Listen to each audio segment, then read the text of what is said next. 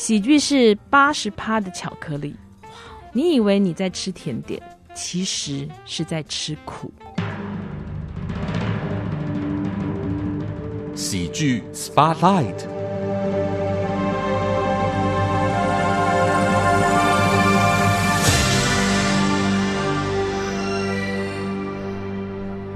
你所收听的节目是议论纷纷。呃，今天喜剧人生主题时间，喜剧 Spotlight，为大家邀请到的这位好朋友，看到他就觉得好开心，因为会有很多难忘的看戏的经验，立刻就浮现在脑海当中。为大家邀请到的呢，是一个能唱能跳能演能教的。优质的演员为大家介绍张丹伟，丹伟好，大家好，主持人好。这个虽然我们不是一个现实生活当中啊，就是会。碰到面的朋友，但是因为你的戏 在我生命当中已经出现蛮长的一段时间了，好感动。是我刚刚还跟你讲，我最早看到的那个戏，那这样想起来十多年以前的事情了，十多年了，快真的快将近快要二十年的事情，好惊人哦！对，二十年来我也看了很多的作品，但有时候您说实在的，看过也就忘记了，但是。您的每一次的演出都让我留下非常深刻的一个印象。那讲一个最近期的好了，张丹伟在呃这两年参加了《饮食男女》音乐剧的演出，里面那个热情欢快的身段很鼓溜的 梁伯母就是你本人，惠山啦，惠山本人 是的，是的，好开心哦。然后现在的张丹伟啊，其实他常年在台中一个非常优质的剧团大开剧团担任艺术总监的工作。刚我们也说，这都是超过二十年以上的一个经历。但是今天要好好来聊聊单伟你的表演本事，然后也要来就你的角度，因为总是让人家很开心的这些演出。很多人可能会把你定义成为一个喜剧的表演工作者哈，到底你是怎么看喜剧的？但是单位说说吧啊，我知道其实你有很长年的时间学习表演这个事情，或者是说完成各种的一个所谓的学历好了，是在台北这座城市，表演是怎么样进入到你的生命当中的呢？嗯，我从小就是一个很爱唱歌。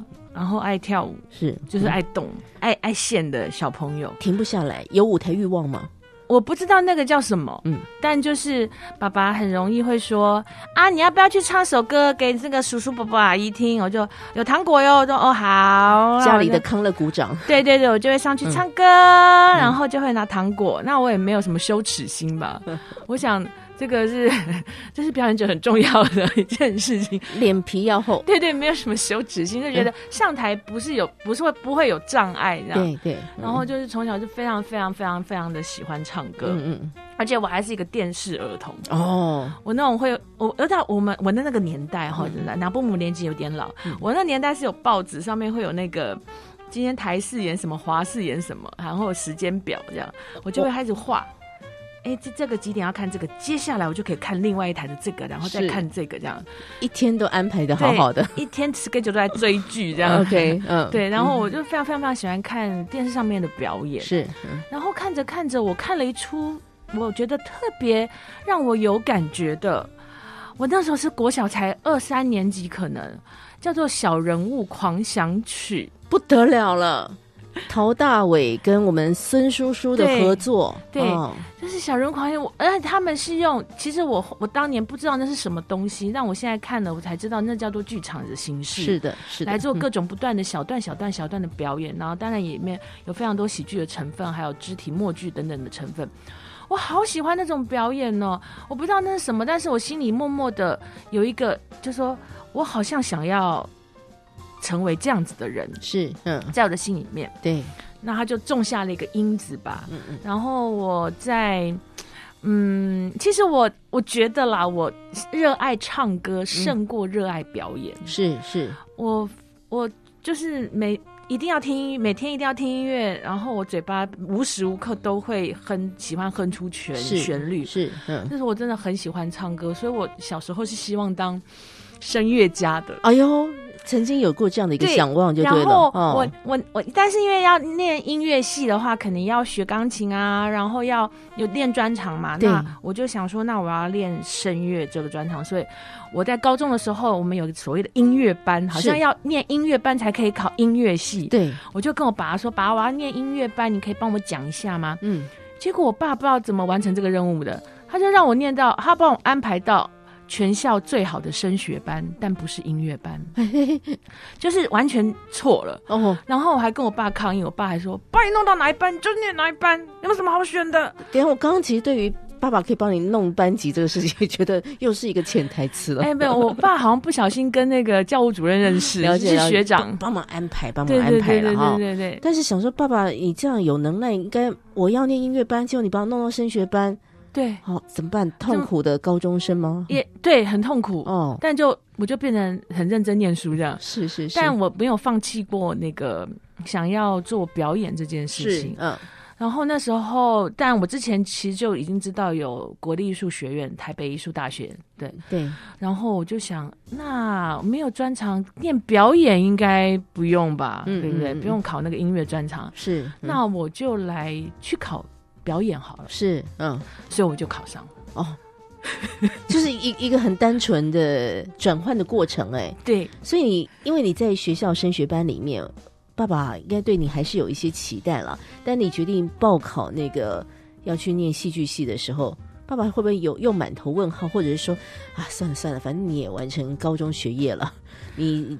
就是考考考上了国立也不错啊。我我爸爸好像对我来，我爸爸对我没有什么要求。是，我觉得我爸爸那时候可能接受错指令了吧。对他，因为因为当年的音乐班也是我也是成绩就是很很很前前几名才能参加的。对对对，所以他可能就搞错重点了。反 anyway，那我我我的父亲他其实。他其实没有对我有特别要求，他只希望我快乐跟健康而已。哇，那就是最幸福的一个事情。所以我去考北医大，我去考北医大的时候，面试的时候，他还特别载我去。当然，然后他在我考试的时候，他还偷偷的去帮我拜拜。哦，对，就是他他去祈祷说，祈求说我可以考上这样子。是的，是的，是的。所以我也特别感谢他这样子啊。那所以我爸爸其实没有不支持我做这件事情，但总是觉得我很累。因为真的做这个工作之后，他就很担心我很累。是是是，对我呃，我想一直到现在，反正每一次演出在台上都热血沸腾，但是其实啊，背后你们都不知道花了多少的这个力气，死死了多少的脑细胞，去成就我们所看的很痛快的每个戏。其实后来呃的张丹伟就考上了他应该算是你理想中的一个学校了。到了国立艺术学院戏剧系来读书，其实你的同班现在有很多的是真的是超级厉害的，对对对，优质的演员，谢琼轩，没错，我们的影后，对不对？真是骄傲死了。是，其实好好多都是在剧场界已经持续大家不断的打拼的哈。呃，这一路走来，当然有点滴的故事，几十分钟没有办法讲完。你真的在这里面的要更深刻的一个呃心情。不过我倒是也想问一问。到了这样的一个戏剧系的场域当中，就开始学习，你就很快的如鱼得水了嘛？或者是在学习的表演的路上啊，有没有一些什么呃关键的力量、关键的时刻，或是关键的某些老师的一些提点，让你觉得说你好像看待表演的眼光又不太啊，有一些不同的想法了？嗯嗯嗯，我的大一的表演老师是罗北安，是嗯嗯，那。他也是第一次当老师，对，其实蛮妙的。那我们，嗯，他，我曾经，我们，呃，我曾经问他说：“你觉得我适合表演吗？”哦，嗯，他说：“我觉得他对他来，我现在想想，对他来说可能也是一个困难的答，困难的问题。”是，嗯。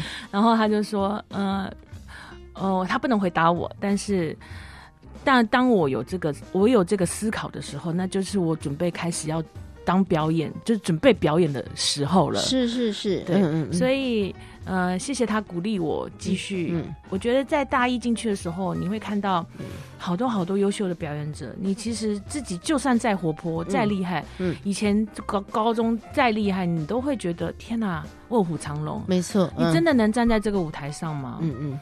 对我自我怀疑会非常非常多，这是演员一开始全部人会面对的问题。没错，嗯。但谢谢他的鼓励，让我觉得我不用想这么多。嗯嗯。我有怀疑，我就去解决这个怀疑。是是是。我对表演有任何怀疑，我就去做。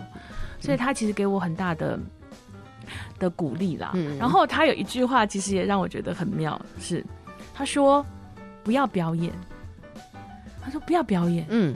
天哪！我不是来学表演的吗？啊，对呀，那我我要怎么办呢？那我不要表演，我该怎么办？是，嗯，我其实这个这个这个不要表演这件事情，我想了很久。我可能整个在大学毕过程中，我都还在思考这个什怎么样叫做不要表演。我在台上是在呈现，我在台上在饰演每个角色的时候，我是否要像。一般人说的，我要演什么像什么。如果我要演什么像什么，我我能不表演吗？我是要把自己放出来嘛？这个其实让我想了好久好久的事情。那他也因此增加我对表演的养分，因为其实它有非常非常复杂。大家如果有兴趣的话，可以接洽表演课。没错，它其实是个非常复杂的逻辑。对，你要你要怎么在台上呈现那个真实？那你要怎么专注去聆听你对手的的对话？呃，情感的交流，那个都在台上都要是。呃呃呃，实际出现的，而不是你设定好的。所以所谓的不要表演，是你不要设定好这件事情。但是当我在表演一段一阵子一段时间之后，我去了国外，我去新加坡跟马来西亚接触了一个从法国来的大师，是他是法国的小丑默剧大师，叫做菲利普·格利耶。我上了他的课，他告诉我说。你在台上，你是在扮演，你不是在演你自己哦。你要扮演是，我不是要要看你自己在那边自虐的自溺的情绪抒发大会。嗯嗯嗯，我要看到漂亮的、美丽的表演，我要看到最美的你。那我当然就是是企，因为他讲那个法文哈，呀对，所以我我就是企图的去理解说，他所谓的那个美丽，并不是一般的那种美丽，是的，是的，而是你怎么在台上发亮，是你怎么让你这个演员在台上发亮，那个美丽，嗯，就算你丑，就算你哭泣，你不是自己在那边自我自我哀怜这样，对，而是你要能哭出那个美。哇，那个就是另外一个表演境界了。是，就是跟我原本学的是背道而驰。是但是其实你想想，嗯，他也没有，他只是另外一个提升而已。是是是。所以在他的课程上，我也学到非常非常多。嗯，他说，没有人认识朱丽叶，所以你不要想要去扮演朱丽叶。嗯，因为他不，你根本不知道他是谁。对，对，所以你要。创造出属于你自己的朱丽叶，是是是，所以每个角角色、每个人、每个演员演朱丽叶都是长得不一样的。那你要怎么让你自己最美、最漂亮的地方用在朱丽叶身上被看到？哇，这这这几件事情，就是到目前我都是非常受用，在用在我的表演上面的。不论是大学时候遇上的罗比安老师跟你讲的那句话，叫做“你不要表演”，或是在多年之后，你都已经是在线上。实际在工作的演员，然后遇上了法国来的，呃，这样的一个名家，跟你说你要扮演那个角色，对不对？就是这个乍听起来好像有一点冲突，但是像刚刚单伟讲的很好，我我也一直在领略这个事情，就是最重要的那个最后要呈现出来的，就是你不是呃只有在做你自己而已。而是你是不是有在为这个角色服务？嗯，但是你的服务又不是你本来设定好怎么样，你就非得在台上要怎么样？因为整个舞台上面其实是一个有机的变化，你的对手给你什么样的东西，可能就促使你下一个眼神、下一个步伐、下个台词的情绪。嗯，你们一直都在发生这些事情。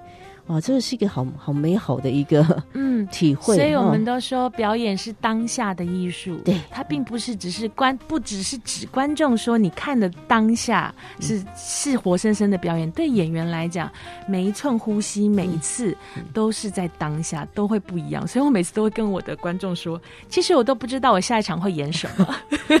啊，其实我看了两次《饮食男女》，我的确看到了两次都不太一样的我们的惠山，我们的梁伯母。嗯，哎，这个是让我非常非常佩服的，我完全认同你的这件事情。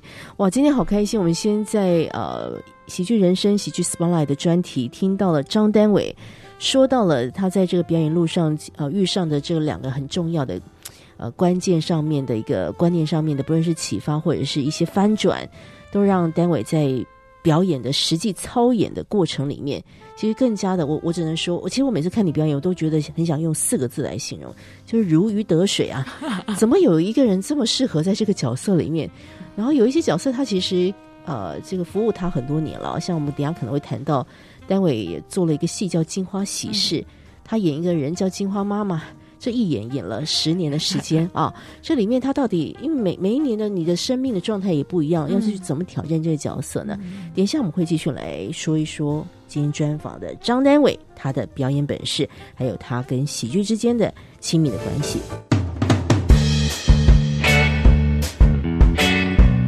莎士比亚曾经说：“在灰暗的日子中，不要让冷酷的命运窃喜。命运既然来凌辱我们。”我们就应该用处之泰然的态度予以报复。你现在收听的是《议论纷纷》，咖啡猫为您进行喜剧人生特别企划。更多喜剧人生精彩内容，欢迎您到佳音 Love 联播网官方网站来查询。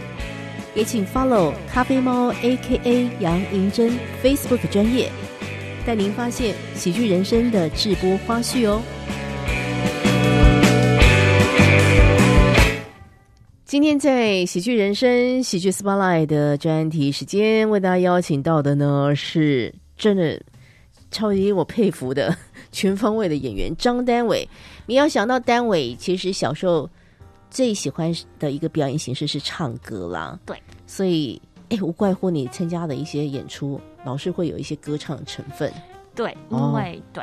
我们总是要拿自己最擅长的东西出来用，真的，真的，真的。呃，刚刚在第一段谈话当中，丹伟跟我们回顾了他这个从小反正就是一个电视儿童，但是在那个大量的吸取。这个娱乐的过程里面，也练就了自己，好像有一些细胞。嗯，后来到了大学时期，整个遇上了戏剧学院的所有同才们，大家一起的能力的大迸发。我想走在演员路上，一定有各种的这种心情的高潮起伏，都是一定都是会有的。不过我呃，对于单伟来说，我想先来谈一个你的人生的一个直癌的，又有一个转换的重要时刻，就是。呃，你到了台中啊，去生活，参加了台中的大开剧团的这样的一个演出的工作，也担任艺术总监。这是二十年前发生的事情。对。然后在台中，呃，当时你去的时候的那个整个戏剧圈的环境，你要不要简单跟大家聊一聊？嗯，哇，那时候，我的天哪，我那时候。那个时候，其实，其实我是因为那个那个失恋哈，在台北就是待不下去，心情不好，到处都是回忆，哎，不要再待了，很痛苦。所以我想说，哎，来去台中这个风光明媚的好地方，是的，躲一躲这样子。所以我没想一躲就躲到现在，不想回来了。是的，哦，在那边找到真爱，对对，没错。嗯，那所以一开始去那边的时候，哇，那时候就是。哦，我不知道大家呃，有些比较有年纪的观众可能会知道，那时候有所谓的大专杯戏剧比赛，是是是，所以那时候有一群呃大学戏剧社的小孩们，他们非常非常非常的渴望接触戏剧，他们甚至自己做《暗恋桃花源》哇，向名作致敬，对他们自己在比赛的时候做《暗恋桃花源》，他们做的布景跟道具其实是很。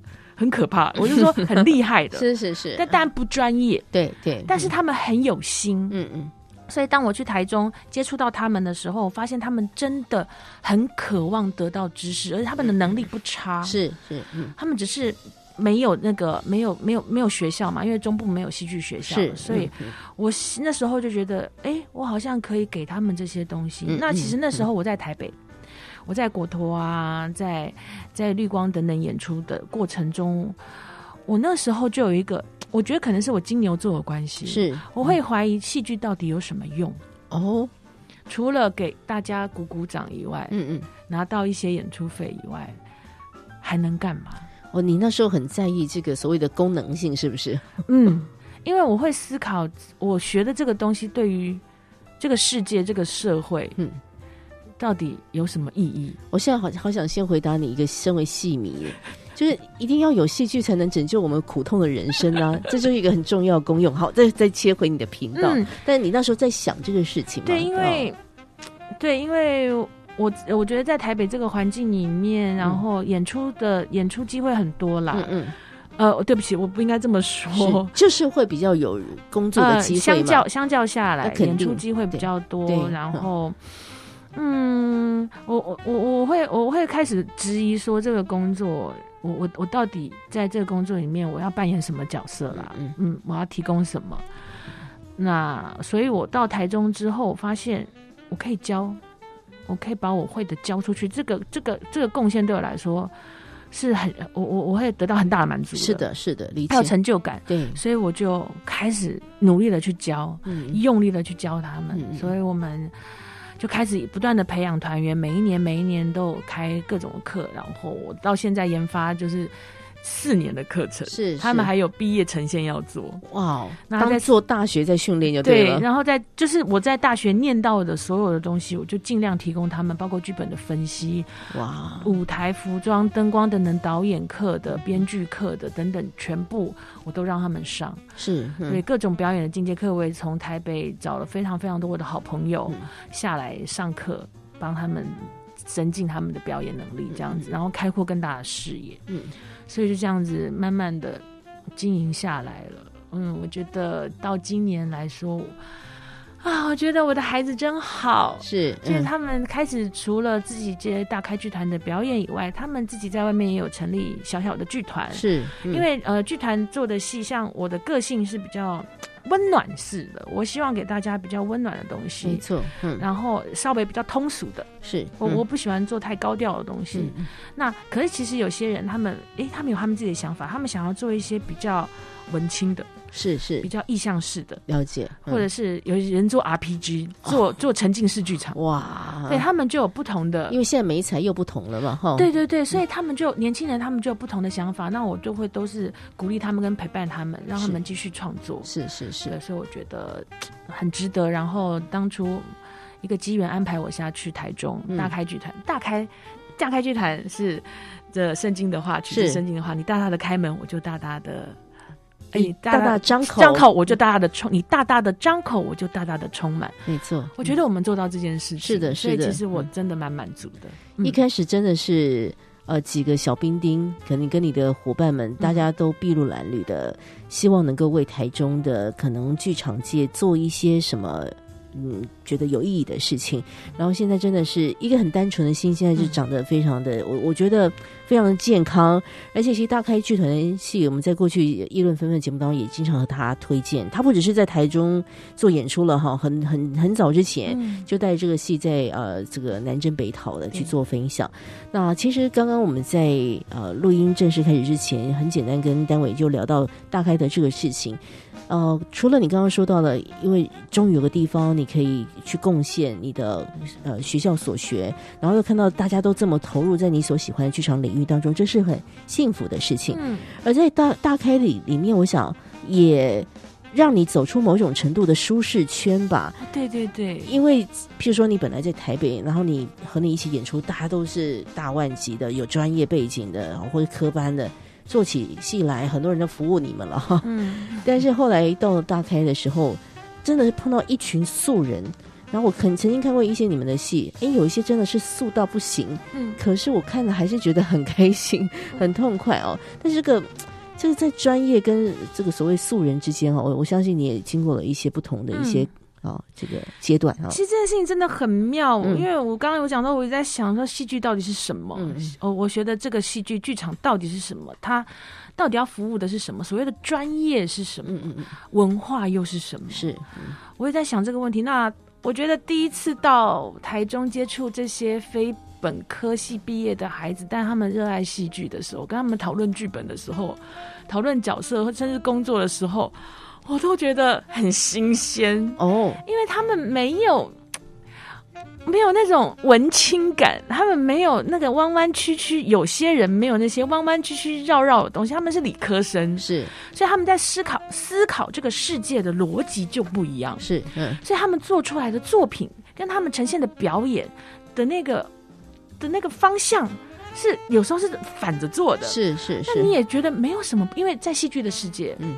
艺术的世界没有不可能的，是的，是的。所以他们这样做，我们就来试试看，然后我们就有很多很多的火花出现，然后这些火花让我觉得很很很惊艳，嗯，让我们玩的很开心，是是。所以这这也这也让我打开了我在台北表做表演的时候的疑问，没错，因为有时候我觉得我们我们。呃的，我我那时候的生活圈啦，我觉得有点太封闭了。嗯嗯嗯嗯，只有就是我们都是北医大的，对对对，嗯，北医大体系的很容易北医大自己腻在一起。对，嗯，所以我们的老师什么都是同一个人，所以对于这个世界，其实我认识的或许不多，但是我们却在演这个世界的事情。是，那我到底这世界到底多开阔呢？然后啊，我终于到台中开阔起来，所以真的是阔到我现在都不想走了。我觉得刚刚丹伟你讲这句话，我觉得听起来是。很扎心的，就是，呃，其实你们是要演这个世界的事情，但是曾经你们，啊，我不是说每个人，就曾经可能某些状态，我们其实跟世界是距离很远的。但是，而且又回到你可能给自己的一个期待，就是希望带出一种温暖的东西。那这个东西更要接地气一些。所以我们再讲回来好了，因为我相信你做了很多啊，不论是自己角色上面的磨练，或是你在做教学，要让这些年轻一代演员找出一些自己特质的时候，我们今天光就 focus 在喜剧演出的这个事情。啊，你你觉得身为一个喜喜剧的表演者，他应该要有什么样的特质？他可能比较容易驾驭，因为不是每个人都能够有那个 tempo 的吧？哦，嗯，好，嗯，其实这是我今天最大的难题哦。而且，我觉得你就是浑然天成讲，这个这个节奏感是一定要有所谓的天生这个事情吗？是哦，我觉得这是一个很好的答案。就就大家如果没没办法。就不要再往这方面去试了，也是可以吗？嗯，no，哦，也是可以后天训练。嗯，好，我我要先说，我我我其实没有，从来都不觉得我是一个喜剧演员。是的，嗯嗯，因为。我不会讲笑话。嗯，刚刚有提到我们班几个了不起的人才，韦以诚。天哪，我在大学时间每天听他笑话，我就觉得天啊，太有才华，怎么会一个人这么好笑？对，但我一点都不好笑。嗯嗯，我自己是完全记不起一个笑话的人。是是是，所以我在大学时期根本不觉得我可能会演喜剧。嗯嗯，那我回头，我现在再回头看，哎，我怎么突然演了这么多喜剧？对，嗯，那那他他其实代表了什么？就是其实。到底什么是喜剧？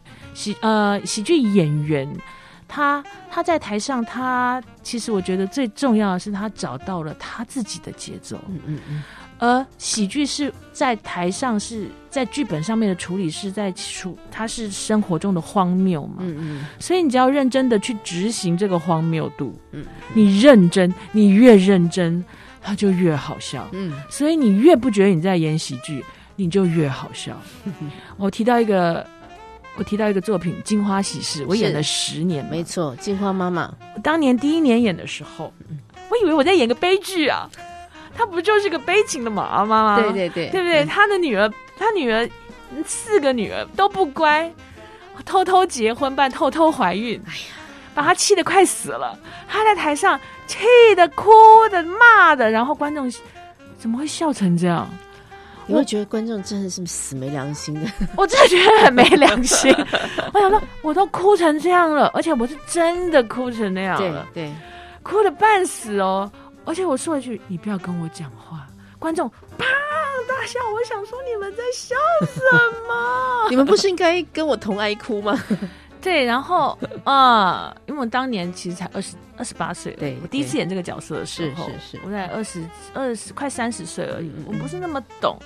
我连妈妈怎么做我都不是那么懂的时候，我说哦，原来他建立在生活的荒谬，因为妈妈就是这样，所以你看到了啊，对了，就这样了，所以你就哇就笑了，所以哦，你真的是越认真演，嗯，你你你那个生活生活中的荒谬性自己带入，所以你就会自己的想笑，是，嗯，所以其实一个喜剧演员会找到自己的节奏的。我以诚有我以诚的节奏，嗯，我有我属于我张丹伟的 tempo 跟节奏，那那个都是天生的，嗯，而在于你有没有发现他是，嗯，当有些演员很慌乱，他想他他执意想要演，他知道他自己在执行喜剧节奏的时候。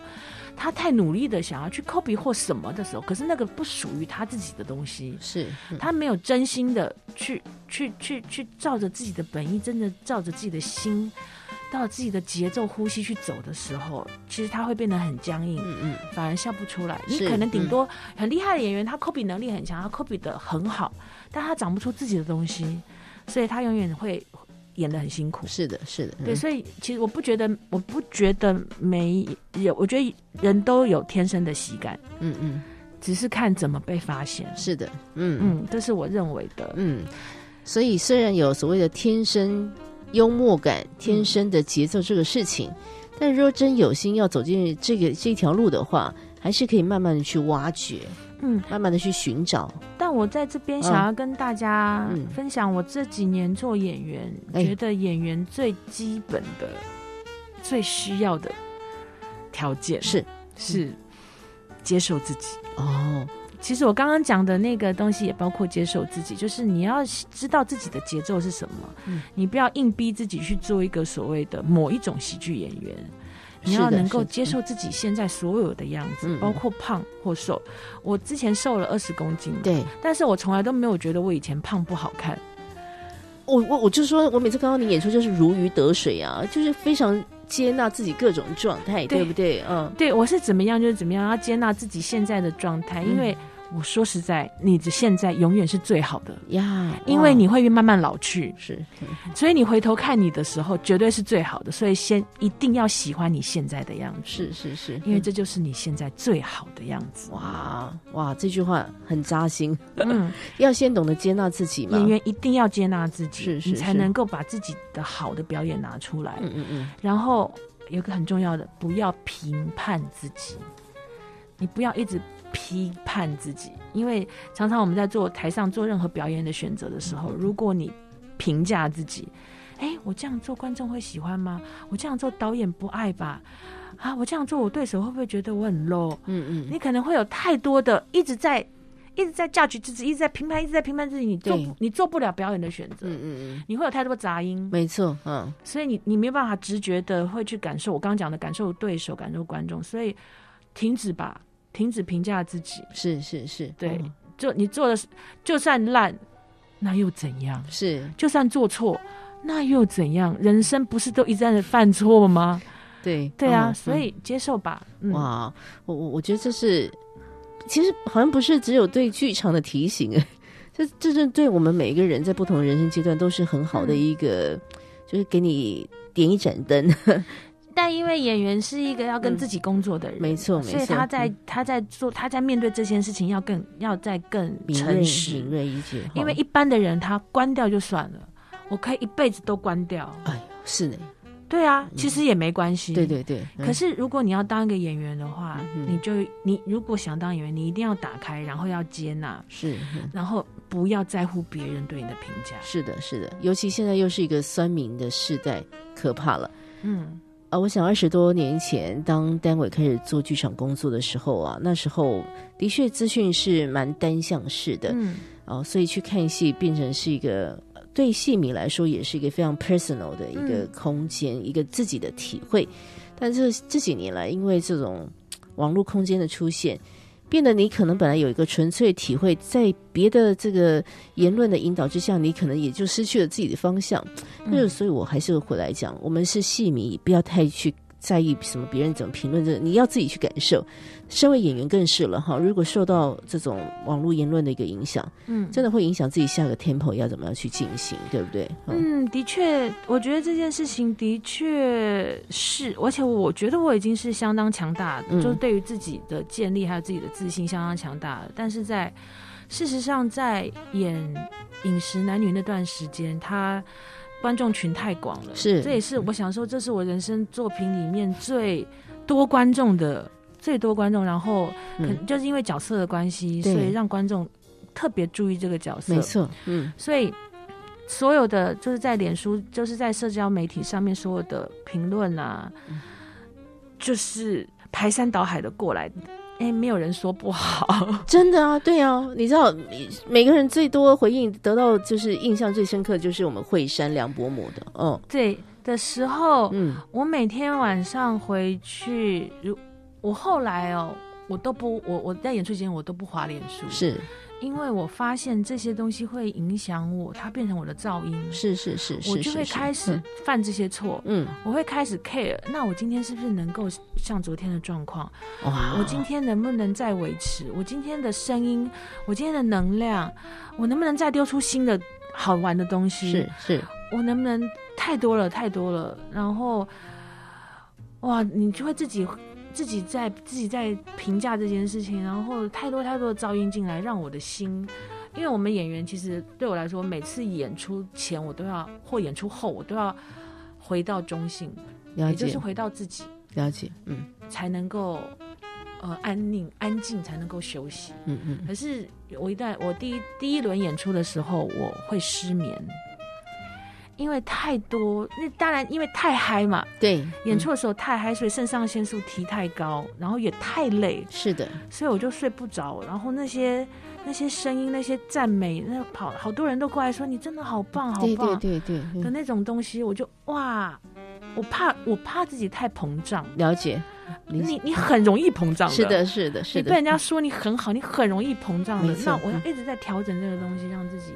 安静下来是哇，我才能真的对得起这个角色。是是是，不然我会太服务性，我会跑去服务观众。你想要逗弄他们哦？对，那我就你们喜欢这样，我就照这样子去了。对，那我就失去了这个角色他原本的那个原本他的那个悲戚的人设。是是，我觉得那是不对劲。OK，嗯，哇，我还是说，我们看了这么的这个痛快，我们看了这么的感动，我们看了。就是不论是大哭或大笑，但其实对于丹伟这样的一个演员来说，他每一次演出有点是要提醒自己要归零，嗯，不要受到各种你刚刚讲那个噪音真的很重要，就是回到那个单纯你演这个角色的一个状态里面，然后你才能够呈现出所谓的你不要表演。啊，而且也真的是服务在角色上面。一开始我们提到的这样的一个关键，今天和大家来发现的是啊，我所佩服的演员张丹伟他的表演本事，同时也来听他谈谈。呃，成就一个喜剧哦，其实当然有很多的元素。今天从演员的这件事情去看的话，我们也得到了一些不同的观点。那到底有什么角色？其实我自己很好奇，哎，单伟会想演，但是他一直还没演到的呢。然后呢，他有没有一些佩服的喜剧演员或是作品呢？我们要再稍作休息喽，待会再继续跟张丹伟来聊聊他的喜剧本事。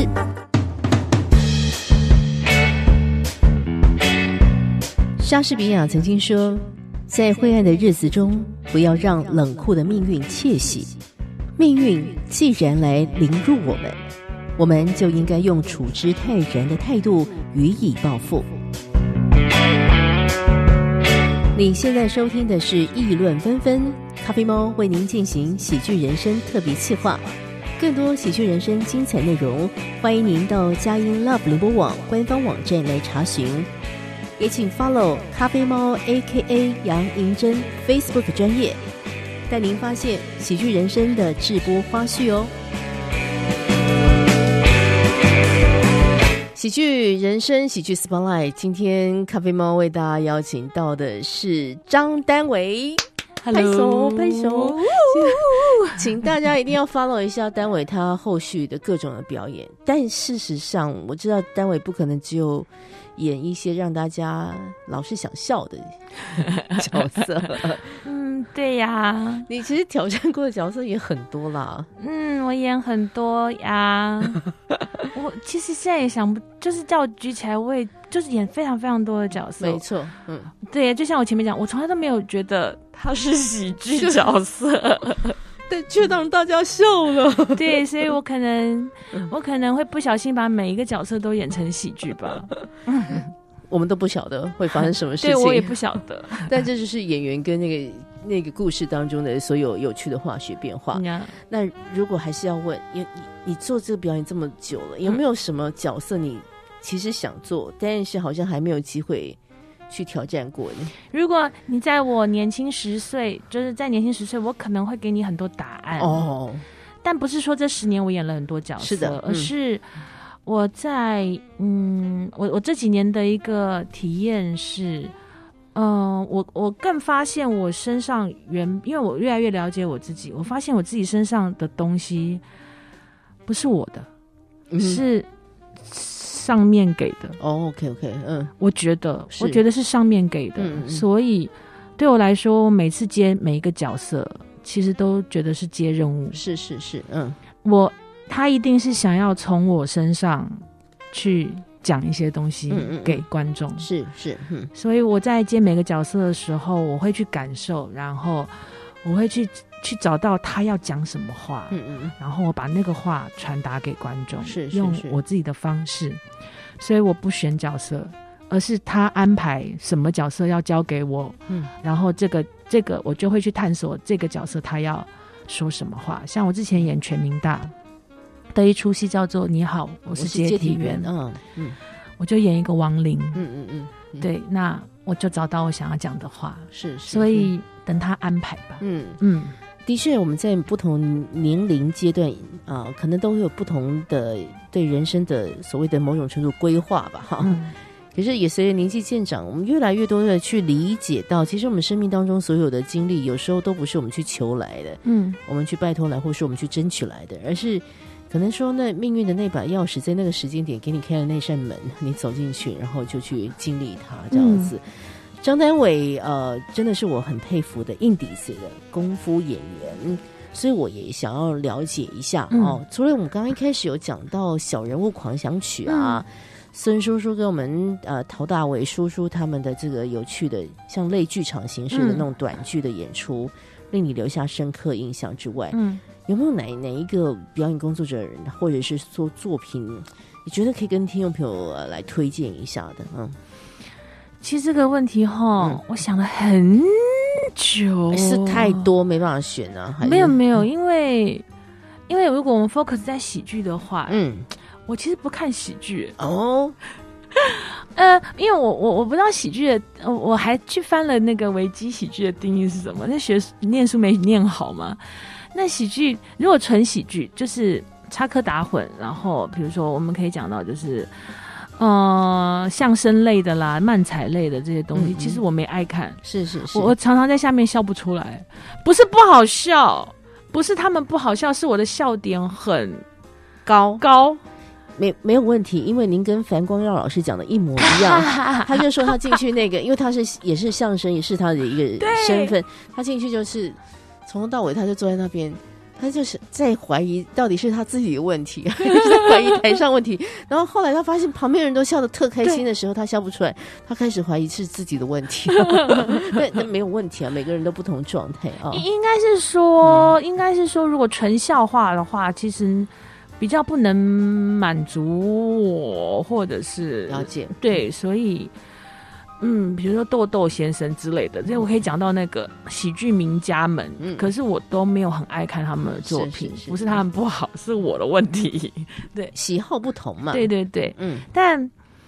你要真说一个，我很喜欢看金凯瑞的东西呀，嗯嗯，那我没有办法说他是喜剧，因为我在里面看到好多的悲哀。了解了解，嗯，对，所以那个那么高度的这个东西，就是我我我如果说真的说演员的话，我觉得，而且他身体太好了，跟你一样啊。嗯，你你你为什么也这么的鼓溜呢？因为我喜欢跳舞啊，哦，所以这都有影响嘛，对不对？对啊，我我其实都有在练身体，平常都有在练 啊，非常非常喜欢跳舞，身体就是没有办法，听到音乐就会鼓动起来，这是天生的。是的，是的，对对。因为我觉得金凯瑞很棒，他的节奏感也很好，对对，他身体也很好，我觉得我非常佩服的演员。是啊，嗯，所以我们在看金凯瑞的时候，应该不能够只用一个。我要来哈哈大笑的心态去看。其实我们在过去也做过一些金凯瑞专题，真的就像刚刚单伟所说的，他的每一个的荒谬哈，就是建筑在小人物的悲哀之上。对，好，所以而且就像你说，他演的越用力，我们对观众越开，我们笑得越开心，因为那荒谬度就是完全呈现出来。是是是，但其实背后真的是更多深层的，嗯，人世间的无奈。对，但是用一种呃，也许喜剧的观点、荒谬的观点去看的话，其实人生总会有困难，但那困难也许就就慢慢让它过去吧。对呀，不然怎么办呢？我我觉得我的人生。我的人生其实蛮苦的哦，就不用分享了。是的，因为够苦了，就大家可以想到的苦我都有。目前我是位孤儿，我的父母双亡这样子，但但我也提，但能怎么办呢？是是是，你的人生就是这样，任务就来了，他就是让你去面对。那我们就来快乐的面对，因为我常前一阵子，尤尤其是前一阵子疫情啊，你就会待在家里，然后你就会开始想人生的意义。我是想说，哇，其实以我现在的状况哦，无父无母无子，也我没有什么，我没有什么家累，是我其实消失了也无所谓啊，也不是这样讲的哈。对，不是这么讲，但为什么我想活在这个世界上？哈，因为爱。虽然很烂的原因，但是我当下完全体验到，因为有爱，对我为了爱我现在身边的人，我的伴侣，嗯。因为有这份爱，所以我活下来了。那我既然要活下来，我要做什么呢？我要做有趣的事情。是，所以这个世界只要有有趣的事情，我才做；不有趣的事情，我就不要做。是是是，因为我剩下的人生就是为了要活得有趣，没错，活得快乐。嗯嗯，那你就快乐的去面对吧。所有的事情，它都可以从悲剧变成喜剧的。真的，真的，嗯。呃，转个念吧。啊，很多时候，今天和大家来发现的是张丹伟跟我们聊聊他的表演本事，也谈谈他对呃戏剧这件事情他的一些想法。那我们还是常常在讲的一个事情，就是呃，当你在大笑的时候，背后是有很多的力道促使着这个所谓的欢笑的啊一个诞生。如果最后用一句话，虽然。这个单位说自己不是喜剧演员，当然没有一个人，我们只能说你就是个喜剧演员哦。只是他刚好有为喜剧这个角色做一点服务。但我还是很好奇，如果只有一两句话谈喜剧，对你来说，以你这个没有太看喜剧的状态里面，啊，你怎么形容这件事情呢？喜剧对你来说，你会怎么来做表达？嗯，这件事情也困扰着我，但我今天早上也认真的做了功课，这个认真的。呃，演员是的，嗯，好，我要讲了。喜剧是八十趴的巧克力，你以为你在吃甜点，其实是在吃苦。我都要哭了，我以后再去看你演出的时候，我一定会记得戴手帕的。很多年前看的那个戏叫《陪你唱首歌》，那时候。真的从在剧场里面不知道哭了几次，嗯，但那就是深刻的人生的体验。对，因为那是我们蛮年轻的时候，其实三十几岁，然后第一次面临死面面对死亡这件事情离我们这么近。是的，是的，是的。谢谢你们在剧场当中的付出，不论是巧克力啊，是甜是苦，大家都自己来亲自品尝吧。谢谢张丹伟的分享，谢谢你的分享，谢谢。本节目由文化部影视及流行音乐产业局制播补助，谢谢收听。